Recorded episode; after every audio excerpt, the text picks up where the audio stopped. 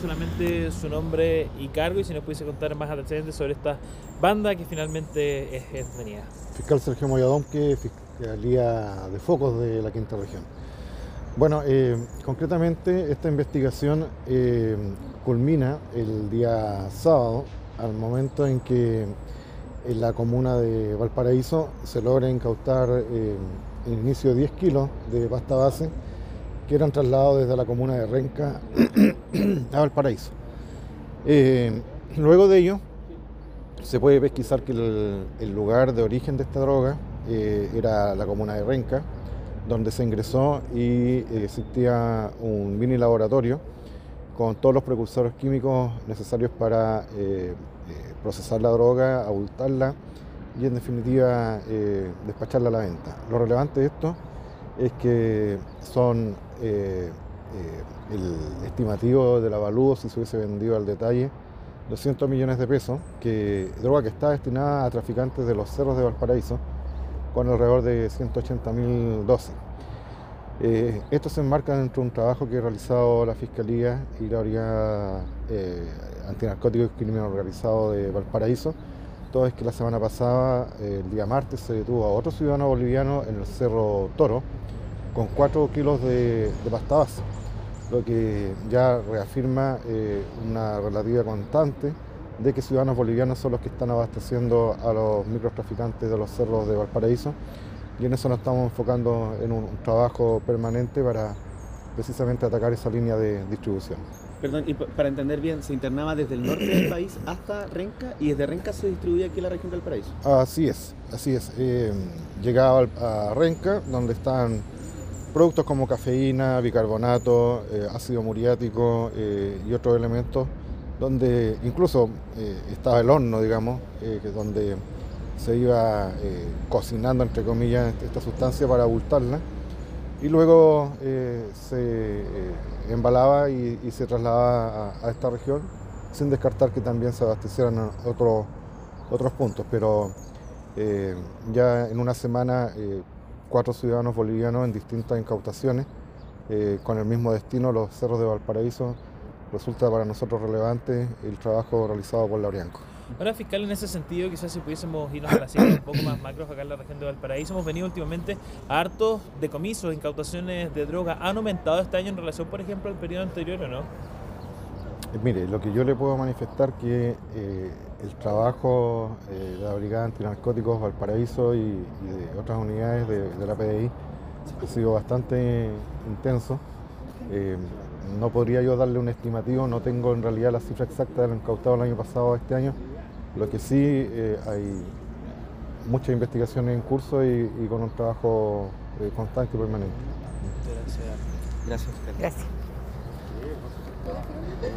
La detención de ocho personas, dos de ellas de nacionalidad boliviana, y escuchamos al jefe de la Brigada Antinarcóticos de la Policía de Investigaciones, Guillermo Galvez, que va a entregar más antecedentes sobre el que lo escuchamos.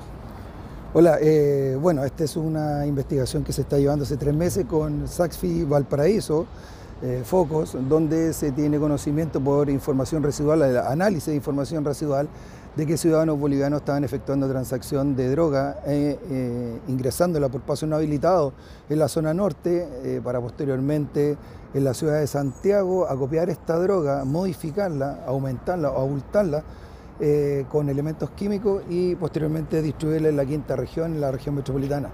En este procedimiento se logra la detención de ocho personas, dos de ellas de nacionalidad boliviana, una de ellas pareja de la proveedora de la droga que está detenida en la ciudad de Iquique, y además se logra la incautación de más de 13 kilos de eh, cocaína base, eh, armamento, munición, y distintos elementos para el abultamiento y la modificación de esta, droga, además de, eh, de, elementos químicos y también de teléfonos celulares que participaban o que ayudaban para la participación en la perpetración de este ilícito.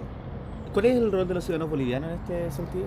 A ver, eh, los ciudadanos bolivianos, uno de ellos es pareja de, eh, la, eh, de la mujer de la proveedora que está detenida en la ciudad de Iquique, por lo tanto él cumplía la función de, de, proveedor y quien lo acompañaba también era quien tenía que modificar la droga en el laboratorio artesanal en la ciudad de Santiago.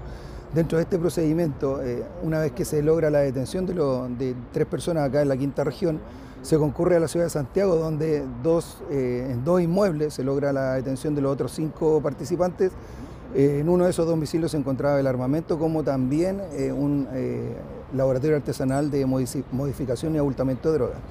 ¿Esta es una banda boliviana que opera en Chile? ¿Se ha logrado establecer ese nexo? No, la verdad que es un, grupo, es una, una, organización criminal obviamente internacional porque hay ciudadanos extranjeros eh, involucrados, pero se trata de un grupo de chilenos que trabajan con estos proveedores bolivianos para la distribución de droga tanto en la región metropolitana como en la quinta región. ¿Cuáles son los otros elementos que se lograron de incautar? Porque tenemos municiones, armas de fuego también. Sí, tenemos un arma de fuego, un revólver, eh, munición de distintos calibres, dos vehículos, teléfonos, teléfonos celulares, dinero en efectivo y la droga, la droga que es más de 13 kilos de cocaína base que estaba a más de 200 millones de pesos. ¿Estos vehículos son robados? Si pudiese entregarnos más antecedentes sobre eso también, ¿y en qué regiones operaba esta banda? A ver, operaba en la región metropolitana y quinta región, y los vehículos obviamente está en todo un trabajo de eh, análisis para poder eh, establecer si son robados o estaban involucrados en algún otro ilícito. Muchas gracias. O los Solamente para el registro. Nombre y cargo. Su nombre y cargo.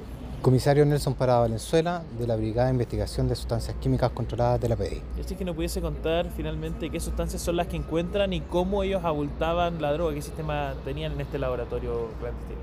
Bueno, en este laboratorio clandestino estaba en su etapa final ya. Eh, este consiste en obtener primeramente la materia prima de los países productores, que es la cocaína base, la cual viene eh, con una alta pureza para ser procesada posteriormente con diversos productos químicos.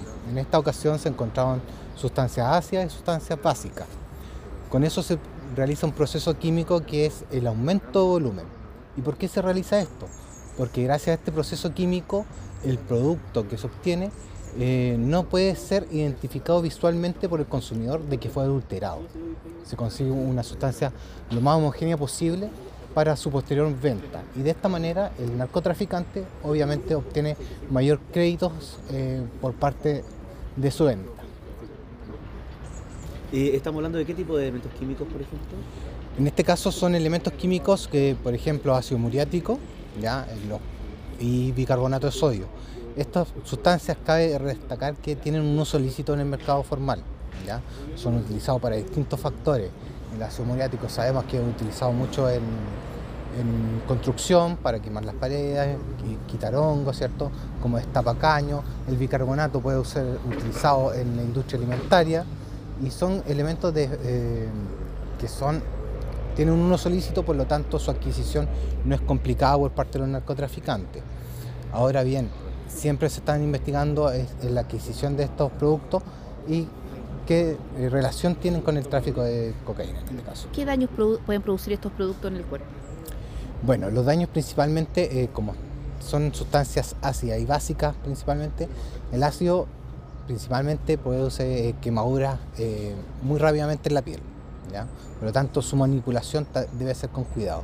Y las sustancias básicas también producen escoriaciones en la piel Em, pero eso eh, dependiendo de la sustancia básica, si es una sustancia básica fuerte o una sustancia básica débil.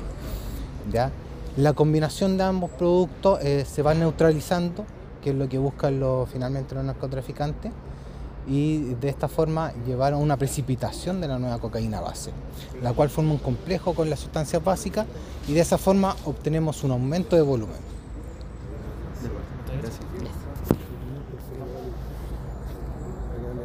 Le pedimos su nombre y su cargo. Mi nombre es Jaime Holguín Leiva, soy perito en armamento de la CRIM de Valparaíso. Don Jaime, ¿qué tipo de armamento fue el que se incautó hoy día? En esta ocasión los oficiales de la PDI incautaron un arma de fuego del tipo revólver en calibre .22 corto. Además de esto se incautó munición de tres calibres distintos. Se incautó además munición de fogueo modificada a la cual se le puso un proyectil del tipo artesanal para ser utilizado en armas de fogueo modificadas o en armas de fuego que puedan eh, resistir eh, un cartucho de este diámetro. Este armamento es de corta distancia, de larga distancia, ¿para qué se puede haber utilizado? También se nos ponemos a pensar en... Eh, al ser un revólver de calibre pequeño es para corta distancia. Gracias.